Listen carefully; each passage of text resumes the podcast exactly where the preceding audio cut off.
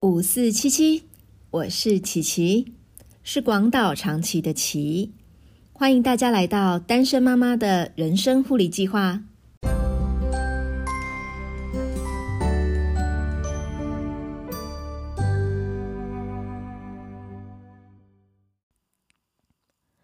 从十二月十八号到现在，为期十天的时间，李静蕾的事件慢慢平息下来。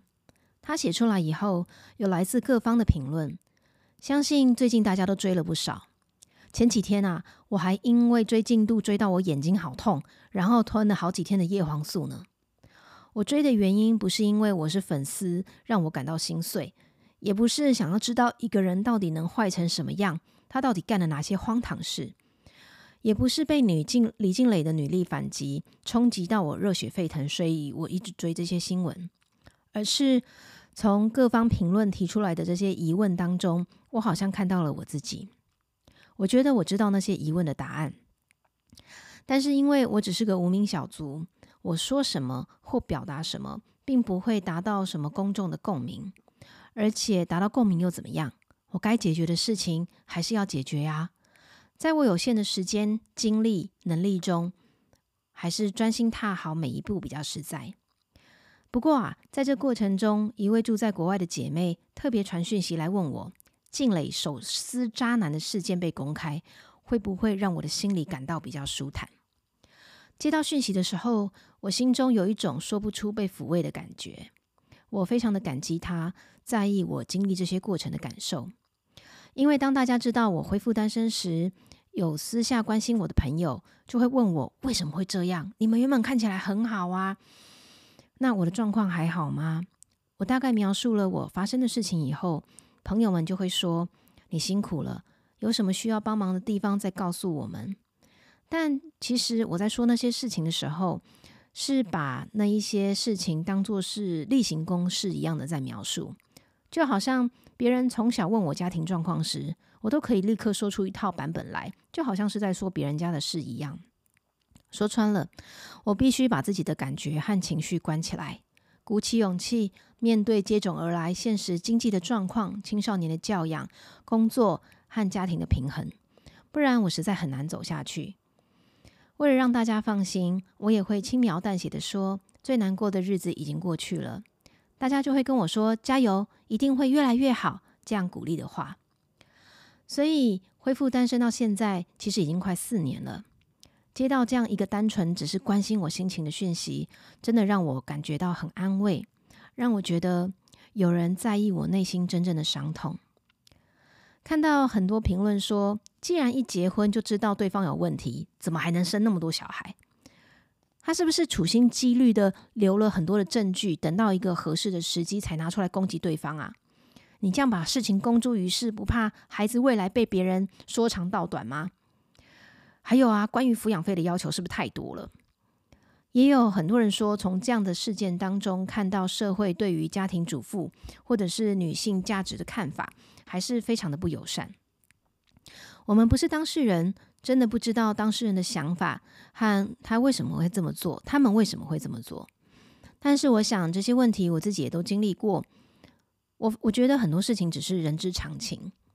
当自己遇到的时候，你才会认真的去考虑那些情形，才会陷入反复的挣扎还有犹豫当中。不然只是看着别人的事情，那对我们而言，那只是别人的故事。所以其实真的很难去评论别人任何的做法。我自己在经历这些事情的百转千回的这一些想法和挣扎，我就不细说了。而且啊，我在节目里面说，就好像静蕾洋洋洒洒的把细节都写出来一样。就像是把那个结痂的愈合的，呃，把结痂愈合的伤疤重新的扒开，那伤口啊，不知道又要再过多久才会愈合。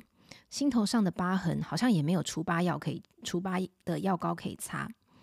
加上我同事说，听我的节目好像都常常在听重复的内容，所以啊，我想这一段就干脆跳过好了，就说个没有说过的吧。恢复单身的时候，其实小孩是知道的。有一次，我带孩子们回家的时候，在路边等红绿灯。那个时候还只有五年级的女儿，她突然问我：“妈妈，你们这样就分开，是不是对我们很不公平啊？你们这样是不是只有想到你们，但是你们都没有想过我们？”我很惊讶五年级的他会思考这些事情，所以我就跟他说：虽然我们分开了，但是还是住在原本的房子里，没有让他们转学。我们也还没有公开我们的事情，所以他们不需要面对别人对他们的看法，或者是别人会来问他们什么事情。他们的生活作息、生活环境都和原本一模一样，只是爸爸没有和我们一起住。我努力维持住这一切，就是因为我有想到他们，不然我大可可以带他们搬家，给他们转学，或者是把他们留给爸爸，我自己一个人离我离开，我自己一个人生活，不是更快活吗？我会做这么多的事情，其实都是因为我有想到他们。女儿听到以后就说她知道了，直到他们再大一点，因为某一个引爆点，我们才开始新的环境和新的生活。我也很感恩他们，因为有那段转转折的生活，所以现在他们很适应自己的状态。关于抚养费，我也有想说的。如果啊，被要抚养费的那一方是有钱的，那就收补抚养费的那一方常常就会被说啊，你是不是要太多了，太贪心了？但是如果对方是没有钱的，给的钱呢，给的抚养费还低于人均消费，那么呢，收抚养费的一方也会被人家说啊，人家就没有钱啊，有给总比没有给好。其实听到这样的话，我是蛮生气的，因为这代表说我也可以因为我没有钱，我就放弃小孩正常受教育、维持生活日常所需需的品质啊。那如果大家都用这种态度来面对的话，最可怜的是谁？最可怜的还是小孩。他们就变成大人说我无能为力的一个牺牲品。说到这里，也会有很多人说：“哎呦，我们有很多朋友也都是这样啊，我们从小也是这样长大的啊，没有钱就做没有钱的事嘛。那些人后来也都好好长大了，不是吗？”这一点我之前在节目当中也有提过，所以我在这个点上面纠结了好久，直到看到静蕾发言说。他不希望因为家庭状况的改变而影响了孩子的生活品质，所以很多希望地方他都希望能够照旧，才会照原本的要求要求，呃，可以获得同样的一个呃对待。当看到他这段话的时候，我发现我突破盲肠了，因为社会上好像有太多不正常的事情发生，所以我们逐渐遗忘了正常的家庭功能，反而因为有那些不正常的事情发生而。人们会要求那一些人要把不正常当成是正常来活着。我想这些年来，社会需要心理辅导的人越来越多，忧郁症和躁郁症的好发比例一直增加，是不是跟我们开始要求人们要把不正常当成是正常来活着有关？当人们受到社会的压抑和不认同，心理受到极大的损伤而无法自处，还还有得到疗愈的时候。才会造成需要拿安眠药还有抗焦虑的药的人会越来越多呢。我希望我自己能够学习在不正常的情境下，尽量摸索出一种相对正常的生活方式。所以找了很多方式来调节我的情绪和状态。这也是为什么我都会在节目尾声附上护理计划的原因。上周我带孩子去露营的时候，有一位当心理医师的妈妈跟我说。她觉得我变成熟长大了。我跟她说，可能是因为当时我在跟她聊天的时候，我所处的干扰和状况一直很多，就会让她感觉我特别的焦躁和焦虑。这一年多来，我学习克服焦虑，然后透过信仰的帮助，对圣经真理的认识，还有身边朋友们的关心照顾，来调节我自己身心的状况。所以这样的改变呢，就会让久久没有见的人也会觉得有明显的变化啊！这真的让我觉得很开心。这一两周，我因为在做最后业绩的冲刺，一直都没有时间想节目的内容，直到节目要播出前三分钟，我才完成稿子。所以今天的节目就比较晚播出，然后呃也比较短一点。但是很高兴，我今天也跟完成业绩一样的坚持把节目完成了。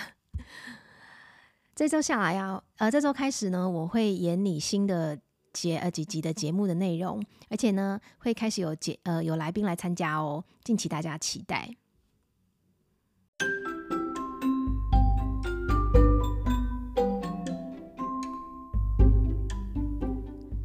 今天的护理计划是想对每个努力让自己还有孩子们过正常生活的雷神们说。或许大家只注意了雷神的反击，没有人注意你每天的挣扎和努力。但是在这里和你一起往前进的单身妈妈们都知道你的挣扎和努力。套一句《少林足球》里面周星驰对赵薇说的话：“阿梅，你是最棒的。”让我们继续往属于我们的人生前进哦。